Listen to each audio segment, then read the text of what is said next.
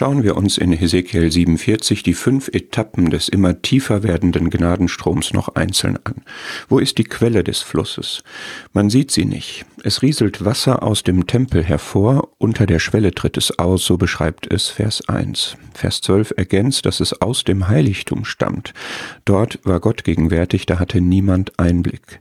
Dann nimmt das Rinnsal seinen Weg durch den inneren Vorhof, rechts oder südlich am Brandopferaltar vorbei, dann immer weiter durch den äußeren Vorhof und dann verlässt das Wasser den Tempelbezirk an der rechten Seite des verschlossenen Osttors und wird dann schnell zu einem Fluss, der auf seinem Weg Heil und Leben bringen wird überall, wohin er kommt.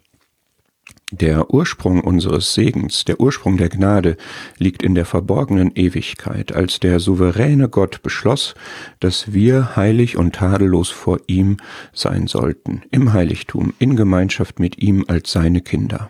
Aller Segen strömt uns von daher zu, hat dort bei dem souveränen, allmächtigen Gott, der unser liebender Vater ist, seine Quelle.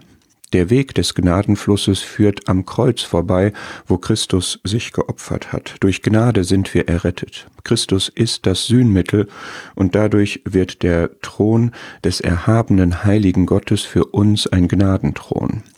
Das war Gottes Ratschluss der Gnade vor Grundlegung der Welt, umgesetzt am Kreuz und dann verbreitet zunächst als Rinnsal, dann als stetig wachsender Fluss über die Grenzen des Tempels und der Stadt hinaus bis ins Meer.